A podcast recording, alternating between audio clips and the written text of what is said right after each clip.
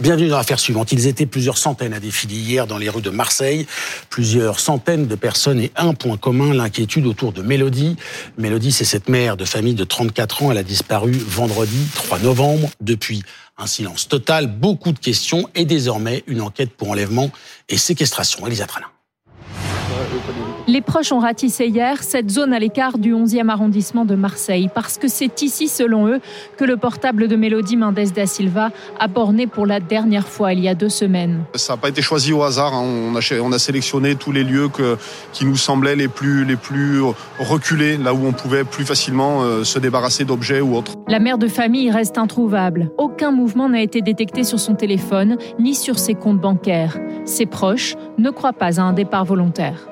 C'est une mère de famille. Elle a deux enfants. Et à ces deux enfants qui sa raison de vivre.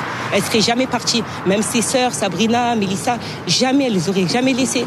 Le visage de la trentenaire a été placardé dans toute la ville. Le vendredi 3 novembre, Mélodie est sortie de chez elle à 18h15, en claquette et sans sac à main, selon la famille qui a pu visionner les images de vidéosurveillance. Tout ce que je comprends, moi, c'est que dans le style vestimentaire qu'elle avait, c'était pas du style à rester très très longtemps dehors. Pour moi, c'est une personne qui descend, qui remonte. À 18h43, elle a laissé un message vocal à sa sœur sur le point d'accoucher, lui indiquant qu'elle était sortie mais joignable en cas de besoin. Peu avant 19h30, son portable a borné une dernière fois avenue Allard, à l'est de la ville. L'esthéticienne qui était sur le point d'ouvrir son propre salon n'avait aucune raison connue de s'y rendre. Croyant d'abord à son retour, le compagnon de Mélodie a attendu le lundi, soit trois jours après sa disparition, pour prévenir la police. Dominique, voilà pour euh, les faits, les dernières informations. Et pour en parler, nous sommes en compagnie aujourd'hui de Pearl. Bonjour. Merci d'être présent. Vous êtes le compagnon de Mélodie. Vous avez deux enfants. Vous êtes en couple avec elle depuis 14 ans. Patrick, bonjour. Vous êtes le frère de Mélodie. Gilles Bertil, euh, merci également d'être présent. Vous êtes ancien premier juge d'instruction au tribunal de grande instance de Paris. Vous allez rester avec nous euh, tout au long de cette émission avant que nous parlions à la fin de cette émission, Dominique, de votre dernier ouvrage consacré au, au serial killer. Une première question pour vous, Pearl. On vous a vu hier très entouré, euh, participer à une battue, euh, puis à une marche. Dans quel état d'esprit êtes-vous désormais? Nous sommes 15 jours après la disparition de votre compagne Mélodie. Bah, toujours autant inquiet. Mais bon, ça m'a fait du bien d'avoir tout ce monde derrière moi qui ont pu venir à cette marche. Je tiens à les remercier d'ailleurs, parce que c'est très encourageant. Mais bon, plus les jours passent, plus euh, ça devient compliqué. Vous avez de l'espoir? Oui, complètement. Est-ce qu'on vous tient au courant de l'enquête? Non, pas du tout. Pas du tout. C'est une enquête police. La justice vous a convoqué, on vous a posé des questions? On m'a posé des questions, mais c'était au moment où l'affaire a été prise au sérieux. Et depuis, je n'ai pas eu de nouvelles. Vous avez été entendu pendant combien de temps? Pendant six heures. Quelles sont les questions qu'on vous pose à ce moment-là? Ben, euh, Ça concerne plus Mélodie, ça concerne votre emploi du temps, votre relation, ça, concerne quoi? Ça concerne tout, vraiment tout. Ils vont parler de mon passé, de mon présent, de, ce jour-là. Ils me posent toutes les questions qu'ils ont à me poser. Alors c'est une question pas facile à vous poser, mais il faut vous la poser. Vous savez que vous faites partie des suspects. Vous êtes l'une des pistes de la police.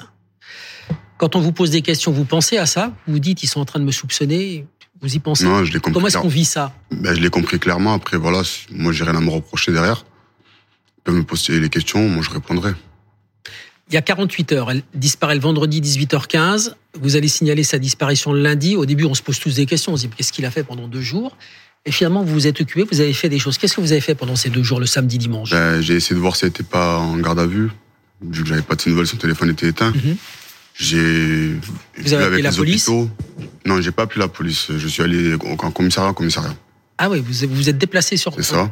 Est-ce que vous expliquez que c'est pendant ces deux jours, en fait, on vous a dit qu'il fallait 48 heures, deux ou trois jours avant de pouvoir signer une disparition? Ben moi, c'était de ce que j'avais entendu. On me l'a pas dit directement.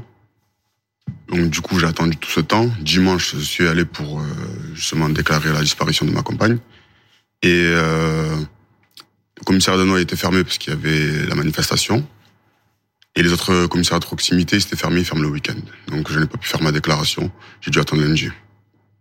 Patrick, comment vous vivez, euh, vous, cette euh, inquiétude, euh, on imagine grandissante autour de votre, de votre sœur Ça se passe comment pour vous? Comment vous le vivez? Qu'est-ce que vous faites à ce moment-là? Le vis très mal. Après, j'essaie de pas trop le montrer parce que j'ai d'autres sœurs derrière, Mm.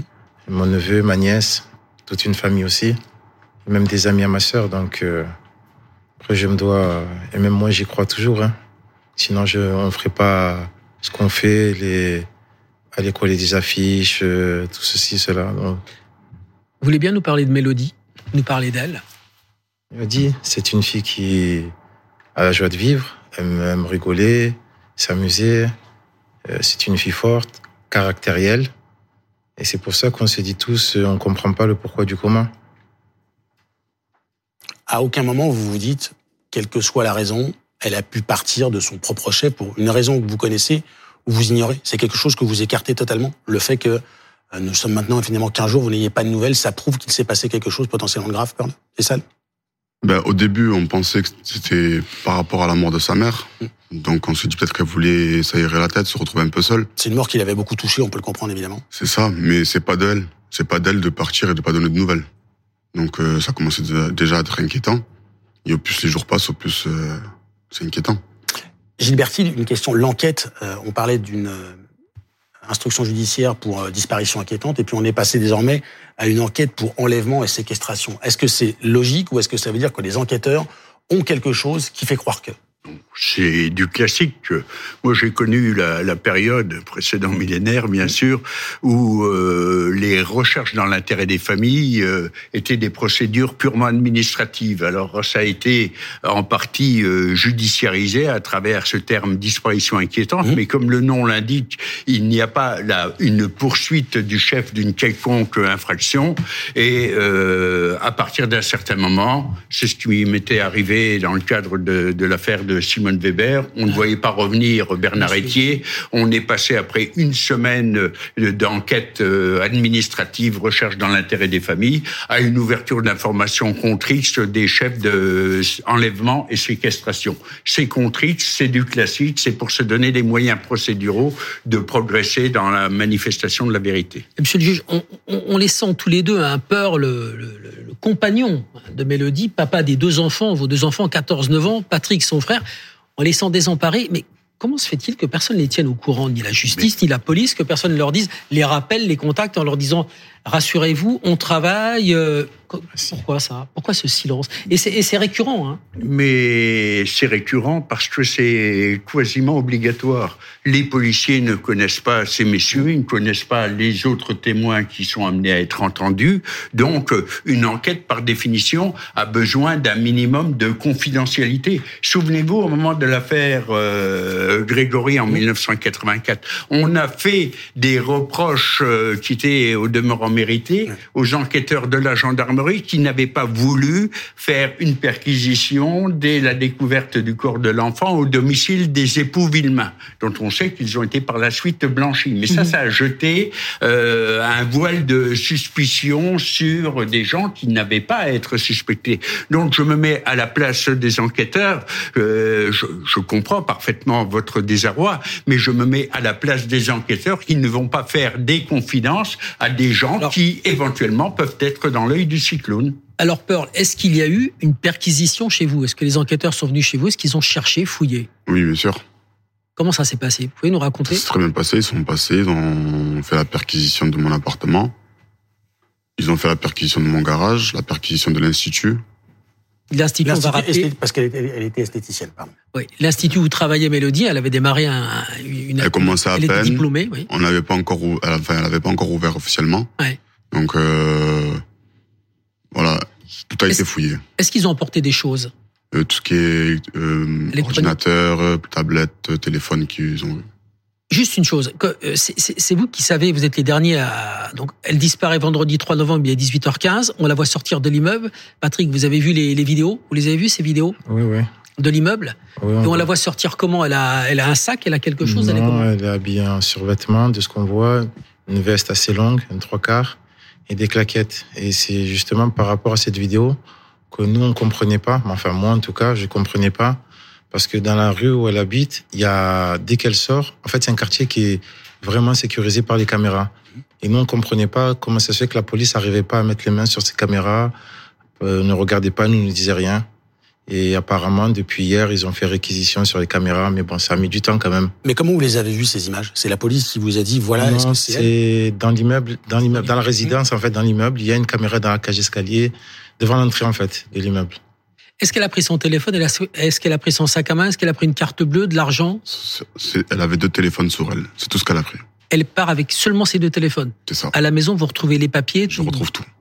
Et pareil, vous dites que le, téléphone, vous avez des échanges à un moment, et puis à un moment où ce que, ce que vous dites, c'est euh, le téléphone est éteint. Il y a plus de les messages sont non lus et le, le téléphone est éteint. Comment vous avez cette information? C'est quelque chose que vous constatez? C'est ce que vous dit la police? Euh, Tout comment vous apprenez également que euh, son téléphone a borné dans le 11e arrondissement Ces éléments-là, comment euh, comment vous arrivez à nous nous les donner après à nous? Ce sont des éléments officiels de l'enquête, ce que vous disent les policiers, ou c'est ce que vous vous avez trouvé? Ben moi, euh, rentré du travail à 19h15, je l'appelle, la trouvant pas à la maison. Donc son téléphone sonne. Je le rappelle 30 minutes plus tard. Le téléphone est sur messagerie. Du coup, je la rappelle plusieurs fois au fur et à mesure n'ayant toujours pas de nouvelles et que son téléphone était éteint, je demande à sa petite sœur si elle, était avec. Sa petite sœur me dit que non.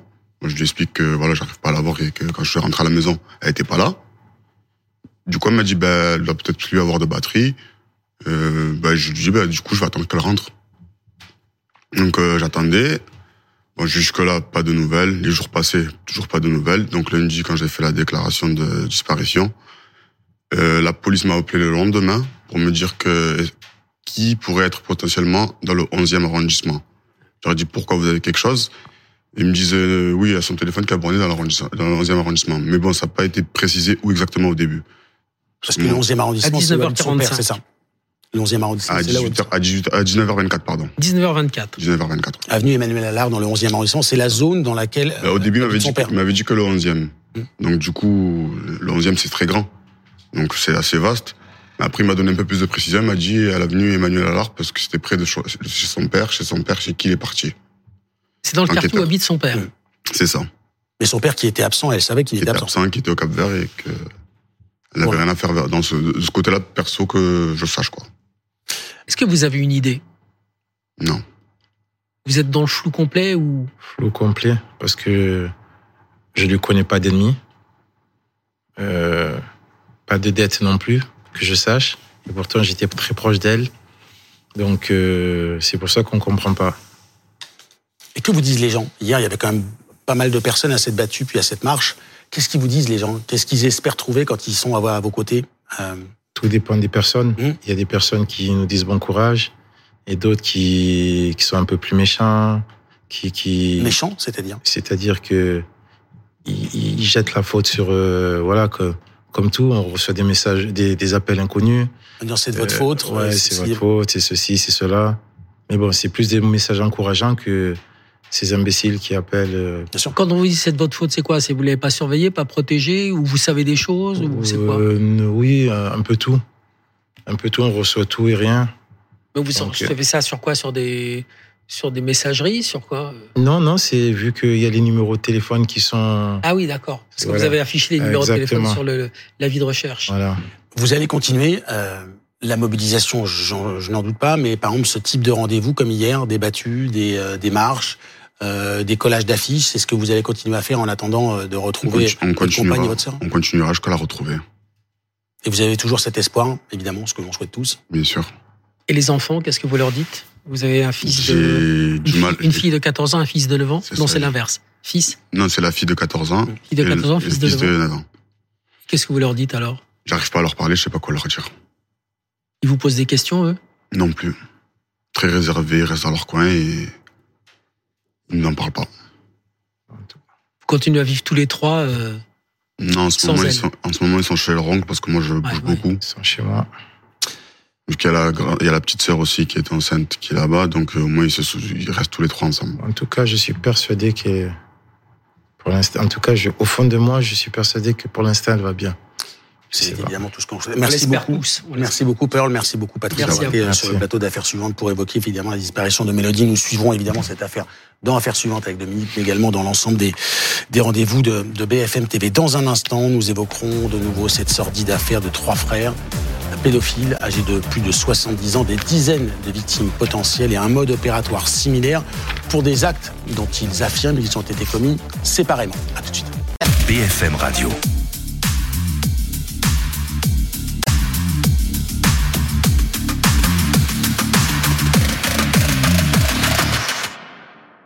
Retour en direct sur le plateau d'affaires suivantes. Ils ont respectivement 70, 76 et 78 ans. Ils, ce sont ces trois frères accusés d'agression sexuelle ou de viol sur mineurs. Leurs épouses étaient toutes les trois assistantes maternelles. Elles accueillaient des enfants à domicile, ce qui fait craindre un plus grand nombre de victimes encore. Une affaire aussi sordide que complexe qui secoue le département du Doubs. Elisa Tralin. Tout commence en mars 2021. Des collégiennes et lycéennes accusent le mari de leur ancienne nounou de les avoir agressées sexuellement lorsqu'elles étaient plus jeunes. Après enquête, les faits sont avérés. L'homme, 76 ans aujourd'hui, est condamné à 5 ans de prison. Sa propre petite fille fait partie des victimes. L'affaire aurait pu s'arrêter là.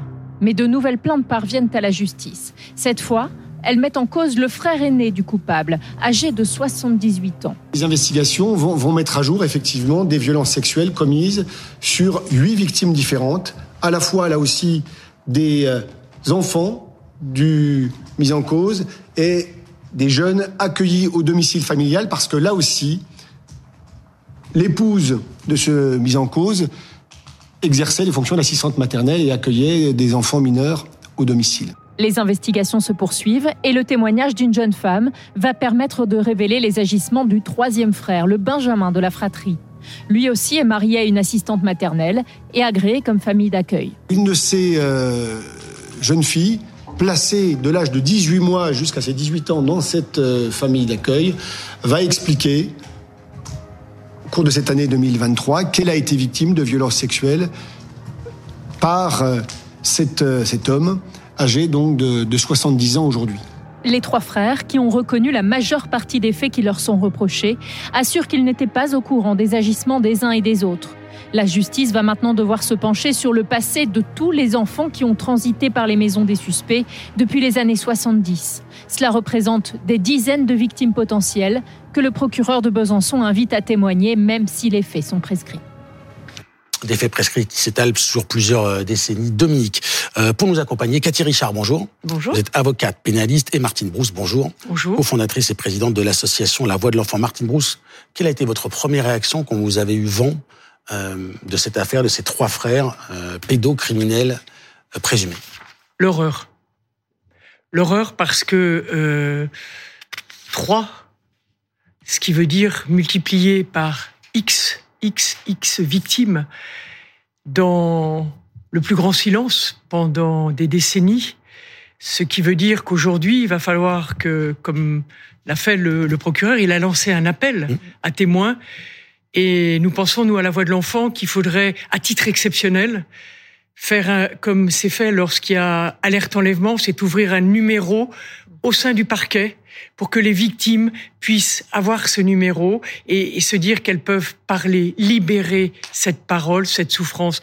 Et puis, il faut se dire que parmi ces victimes, il doit y en avoir un certain nombre qui ont enfoui hein, ces violences et ça va remonter. Et là, il faut véritablement mettre et prévoir une équipe de professionnels qui vont pouvoir accompagner. Et puis, le Doubs, Besançon, il y a une unité d'accueil médicaux pédiatrique pour les enfants victimes de violences sexuelles. Donc nous pensons que même si ces victimes sont aujourd'hui adultes, il faut les accueillir dans cette unité où elles seront accueillies et, et entendues par des professionnels, des enquêteurs formés et avec aussi des médecins qui pourront les accompagner. Il, doit y avoir, ça va être, je pense que ça va, ça risque d'être une déferlante et je pense qu'il ne faut pas se laisser prendre par toute cette souffrance que vous allez rapporter, et heureusement, vous allez nous montrer comment ce qui, peut se passer aujourd'hui encore, euh, même quelques décennies avant, euh, dans notre pays. Et il va falloir à nouveau hein, rappeler à tout citoyen, toute citoyenne, qu'il y a des numéros, un numéro vert 119 qu'on peut appeler si l'on a un doute ou si l'on est témoin de violences faites sur des enfants. Martin Bruce, là, euh, cette affaire, elle dure depuis des décennies. Trois frères, personne n'a rien vu. Il y a un gendarme qui, euh, j'ai envie de dire, sort cette affaire, hein, qui va les exhumer, qui va s'acharner et qui va enfin découvrir l'histoire.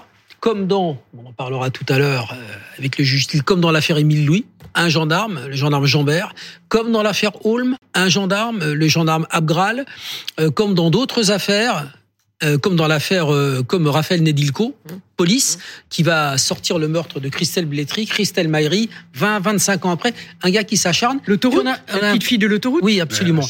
On a l'impression, on a l'impression dans cette affaire-là de, de, de Besançon qu'à part ce gendarme, personne bosse. Euh, le fils, le fils du deuxième frère, euh, avait déposé plainte contre son père. La plainte est classée en 2017, hein, parce que les faits sont prescrits. Mais, mais est-ce que la justice se pose pas la question de savoir euh, des, bon, d'accord, si- s'il y a ça, on va peut-être comme vérifier, parce qu'il y a des gamins qui étaient placés dans cette famille. Oui. Non, on répond c'est prescrit, puis on fait rien, c'est ça? Manque de moyens, Cathy Richard? C'est quoi? Bah, C'est surtout quand j'entends ça, moi je repense à- au débat actuel sur l'imprescriptibilité, la- les problèmes de prescription. Euh, on sait que on, on en parle, on, parle de- des problèmes de prescription justement pour concernant les, les Pour atteintes simplifier, c'est-à-dire quelle que soit la date où les faits sont commis, il, y a- on Il y aurait doit pouvoir juger leur possibilité de poursuivre. Il faut savoir que le- le climat aujourd'hui concernant la prescription, il est insécure pour tout le monde. Il est insécure pour les victimes, il est insécure pour les éventuels auteurs. Pourquoi? Parce que on dit voilà, c'est tant d'années, tant d'années, tant d'années après les faits, selon que ce soit un crime, un délit. Sauf que il y a tellement d'exceptions à l'histoire que finalement on sait plus tellement si c'est prescrit, pas prescrit. Il y a des victimes qui osent pas déposer plainte en se disant bah c'est prescrit et puis finalement euh, ça l'est pas. Donc euh, et on a notamment dans le dossier Scala que j'ai plaidé il y a peu de temps, euh, on avait utilisé la prescription glissante, Oui. hein, en se disant bah voilà, s'il y a une multitude C'est de l'une des victimes, propositions. si- S'il y a une multitude de victimes, on peut envisager de ne faire partir la prescription que quand euh, quand il arrête, quoi. Parce qu'il y a un moment où on peut pas donner de blanc-seing en disant bah vous avez continué, etc.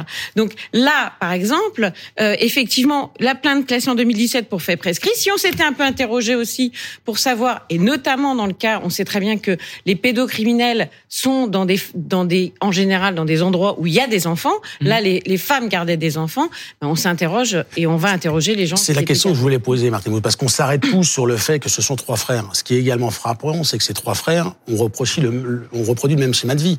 Ils sont mariés avec des euh, assistantes maternelles, c'est-à-dire que euh, ils sont, ils ont choisi des compagnes qui, dont le métier est de recevoir des enfants. Il y a toujours cette proximité, ce que vous disiez. Est-ce que c'est aussi quelque chose qui doit alerter une vigilance pour que ce soit dans le sport, dans l'éducation, toutes celles et ceux qui encadrent les enfants? Est-ce qu'il n'y a pas des Bien mesures de précaution en amont à prendre? Bien sûr, mais avant, je voudrais revenir sur la prescription.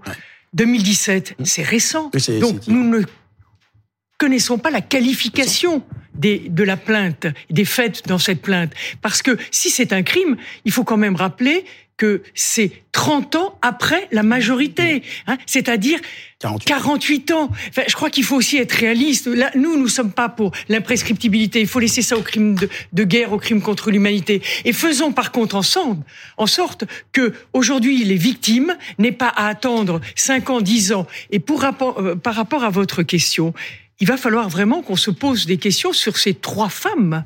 Hein Étaient-elles ou pas au courant hein? Ont-elles ou pas couvert? Elles le savaient. Il y a un moment donné, on voit bien le, le changement de comportement des enfants. Hein Est-ce que qu'est-ce que connaissait l'entourage? Et se pose aussi la question. Et là, je crois que ça va être une priorité. Et en tous les cas, nous, nous, nous serons partie civile dans, dans cette affaire parce que il va falloir qu'on comprenne ce qui s'est passé, comment ces enfants, qui a placé qui a confié ses enfants à leurs enfants et demander aux parents aussi. Hein, c'est pas parce que leurs enfants sont majeurs, grands aujourd'hui, qu'ils ne doivent pas accompagner leurs enfants. Les parents, ils savent, eux, qu'ils ont confié à telle période leur enfant. Et on leur demande, nous aussi, hein, d'aller vers le procureur pour dire, nous avions à l'époque placé notre enfant là et nous nous interrogeons sur ce qu'il a pu, sur ce qu'elle a pu vivre.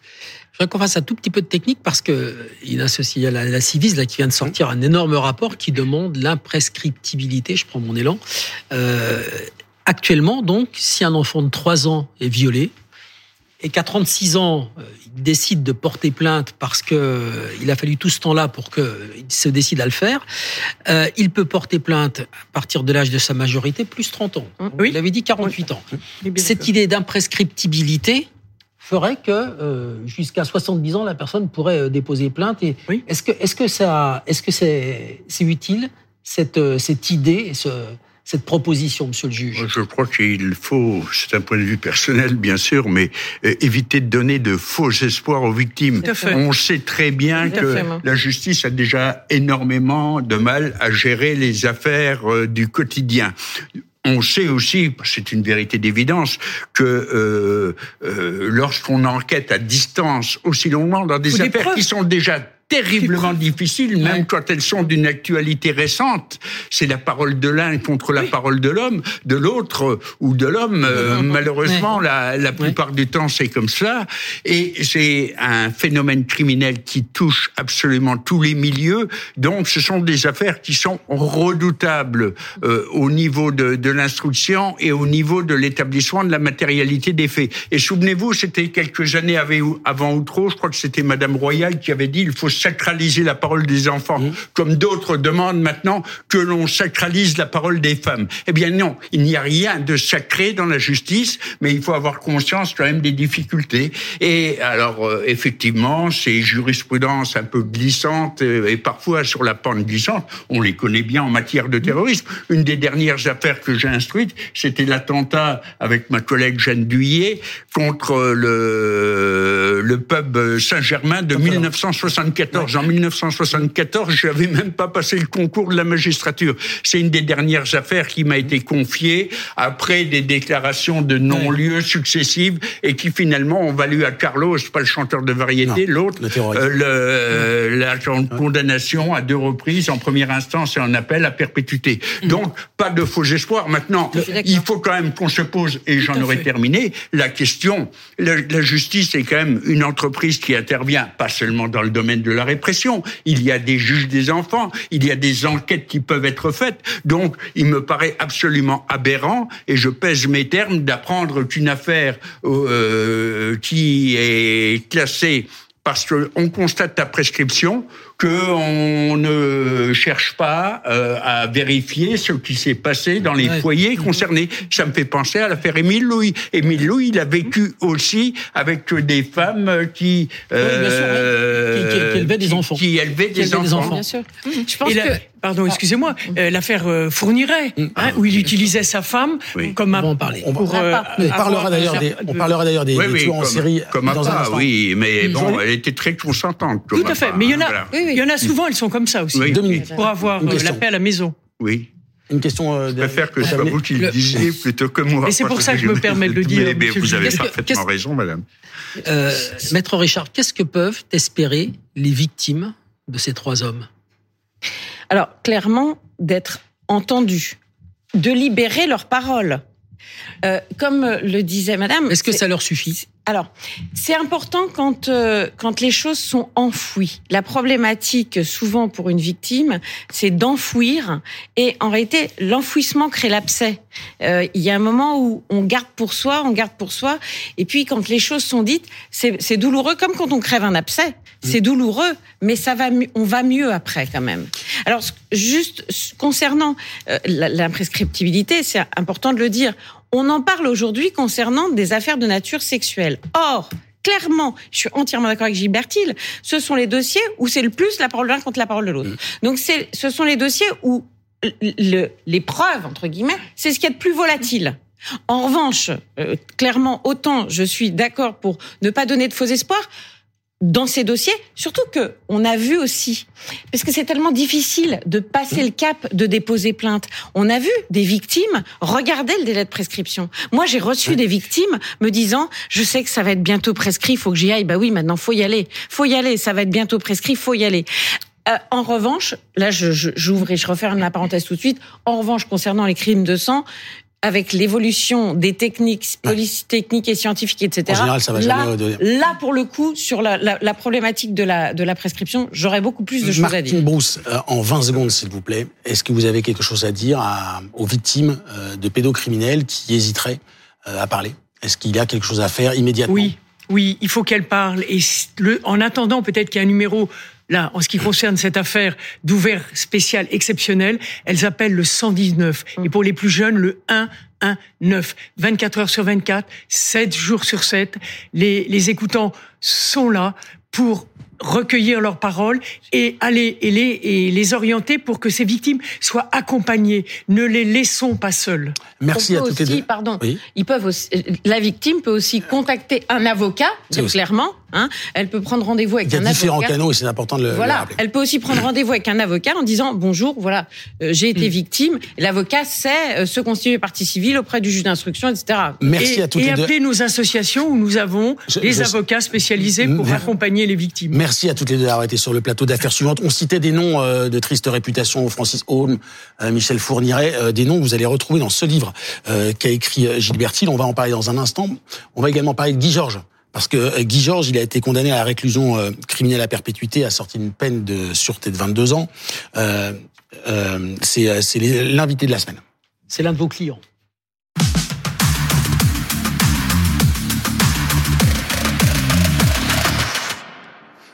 Guy Georges, donc on le disait, condamné à la réclusion criminelle à perpétuité, assorti d'une peine de sûreté de 22 ans. Guy Georges va-t-il sortir de prison? C'est la question. Le tueur de l'Est parisien a la possibilité de le demander, mais il s'était engagé à ne pas le faire. C'était en 2001 et c'était au moment de son procès. Elisa Trana. À la fin de l'année 1997, le tueur de l'Est parisien a sévi à plusieurs reprises. Les enquêteurs ont un ADN baptisé Serial Killer One, mais pas d'identité. La psychose s'installe dans la capitale. Le juge Thiel tente le tout pour le tout. Il demande à tous les laboratoires qui pratiquent des expertises génétiques de comparer leurs données avec l'ADN du tueur en série. Guy Georges est ainsi identifié. Le 26 mars 1998, repéré dans le 9e arrondissement par un équipage de police, il est enfin interpellé. Abandonné par ses parents biologiques, Guy Georges, né Rampillon, a grandi en Anjou dans une famille d'accueil. C'est dans cette région qu'il commet ses premières agressions. En 1980, il est condamné à un an de prison ferme. À sa sortie, il s'installe à Paris. Pendant dix ans, Guy Georges alterne les agressions et les courts séjours en prison. À chaque sortie, il assouvit ses pulsions sexuelles sur des jeunes femmes. À partir des années 90, le prédateur décide de tuer ses victimes pour ne plus se faire dénoncer. À la tombée de la nuit, il part en chasse, armé d'un couteau au pinel et de sparadrap. Il les suit dans la rue euh, la nuit. Euh, il s'engouffre derrière elle euh, par la porte. Il grimpe l'escalier et, il les pousse chez elle sous la menace d'un couteau. Il commence à les, violer, à les attacher, à découper les soutiens-gorge entre les bonnets, les slips sur le côté. Et ça dure très longtemps et il les massacre. Et finit par euh, les égorger, toujours. Réfugié dans des squats, la machine à tuer a longtemps paru insaisissable. En 2001, trois ans après son arrestation, Guy Georges est condamné à la perpétuité pour le viol et meurtre de sept femmes. Il est décrit comme un détenu modèle, réputé agréable. Sa période de sûreté est aujourd'hui terminée. Le criminel est en droit de demander sa remise en liberté. Mais Guy Georges l'a lui-même avoué. Si je sors, je recommence. Voilà donc pour euh, le cas Guy Georges que vous retrouvez donc dans cet ouvrage écrit par euh, Gilbert tueur en série, Made in France, c'est Robert Laffont. Euh, deux questions en une pour débuter. En quoi Guy Georges est symptomatique ou symbolique de ce que vous avez retrouvé dans votre ouvrage et pourquoi avoir écrit cet ouvrage? J'ai écrit cet ouvrage pour m'interroger sur euh, ce que les criminologues et les professionnels euh, du droit considèrent comme étant une criminalité spécifique. Parce que c'est une chose de franchir une fois la ligne rouge ou de le faire en permanence.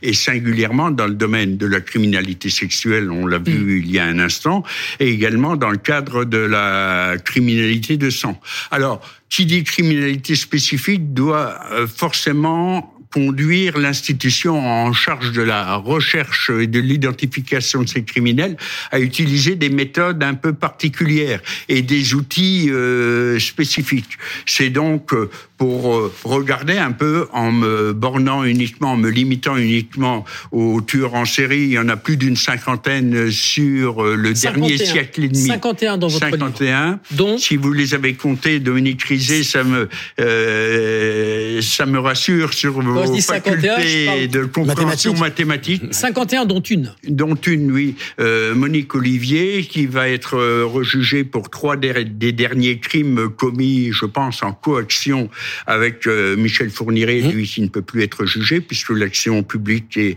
est prescrite. Donc, 50 sur 150 ans, c'est pas énorme, mais ça démontre déjà que contrairement à ce qui a été soutenu par moment, euh, ce n'était pas une spécificité nord-américaine avec ces, grands espaces, etc. On voit tous des séries, on voit tous des séries qui sont dédiées. On se dit tous que le profilage vient des États-Unis et que donc l'existence des serial killers, comme on les appelle, est américaine. Non. Non. Et puis les, les, profilers à la mode euh, ou à la sauce mm. plus exactement américaine, ces espèces de chevaliers blancs qui luttent contre la pour la civilisation, contre le mal avec un grand thème, mm. c'est pas du tout ça qui a contesté l'existence de tueurs en série sont les régimes totalitaires euh, soviétiques et chinois. Vous savez que c'est en 1988 que l'agence TASS a été autorisée à publier un premier article sur un pays qui a connu pléthore en Ukraine, mm. en Russie, dans le Caucase, pléthore de tueurs en série et des pires. Et il a fallu attendre 1995 pour que la Chine, puisque c'était le régime du bonheur absolu, euh, donc contester l'existence des, tueurs en série. Et ces, deux régimes totalitaires ont toujours affirmé que c'était le signe de la décadence occidentale. Alors la France, il y en a quand même 150. On n'a pas nié à la face. 51, pardon, euh, Dominique Crissé, j'aurais dû prendre ma Le livret, le livret tapé, vous, écrivez toujours des livrets pas. Laissez-moi vous poser une question, monsieur le juge. Oui, c'est le, monde à l'envers. D'habitude, c'était moi qui l'ai posé. on souhaite pas le plus dur, c'est pas de vous faire parler, c'est de vous faire taire. Hein. Donc, euh, monsieur le juge, on vous dit, avec Ronald, on a, en préparant cette émission, on a dit qu'il faut vraiment qu'on cadre. Donc pourquoi ce bouquin? Parce qu'en fait, dans ce livre, c'est un peu désespérant. Bon, il y a des histoires de mort, évidemment, 51 tueurs en série, mais on voit aussi les défaillances. Il y a quand même un paquet de défaillances dans le système pour les rechercher les défaillances, et, les et, les insuffisances. Alors, on peut citer les défaillances policières. Je vais juste vous citer une affaire par cas qui me paraît significative. L'affaire Allègre, avec des choses, des scènes de crime qui témoignaient manifestement de l'existence d'un crime de sang et qui ont été classés en suicide par des enquêteurs absolument délirants. Euh, vous avez des défaillances judiciaires. On l'a évoqué tout à l'heure aussi, la euh, des disparus de Lyon, avec euh, euh, une institution judiciaire et une institution d'enquête, la gendarmerie et la, police, tous services confondus, qui ont été d'une défaillance, je dirais presque criminelle. Vous pouvez avoir comme Pierre Baudin, dit Pierre le qui a sévi au début des années 2000 en Alsace et qui a complètement roulé dans la farine les experts psychiatres, qui étaient des honnêtes hommes, euh, puisqu'ils sont venus dire, à l'occasion du dernier procès de Pierre Baudin, on s'est trompé, on s'est fait rouler dans la farine. Donc, euh, vous avez également par moment des défaillances de l'institution psychiatrique les défaillances médiatiques, je ne vais pas vous en parler, parce que l'affaire Allègre avec Dominique Baudis, on sait si Et l'affaire Grégory. Les, les défaillances, euh, mais je ne parlais là que des tueurs en série, oui, tout à fait, vous avez raison. Les, les défaillances de surveillance, euh, Yvan Keller à Mulhouse, qui tuait des vieilles femmes avec un oreiller et qui leur remettait le drap euh, sous leur menton, euh, s'est pendu avec ses lacets alors qu'il attendait son passage après avoir été mis en examen devant le, juge de la, liberté et de la détention. Donc euh, la, police pense qu'il y en a peut-être euh, sans doute plusieurs dizaines des victimes, mais l'action publique s'éteignant. Il y a quelque chose d'intéressant euh, avec ces serial killers, c'est qu'ils contraignent la justice et la technique, la technologie à s'adapter.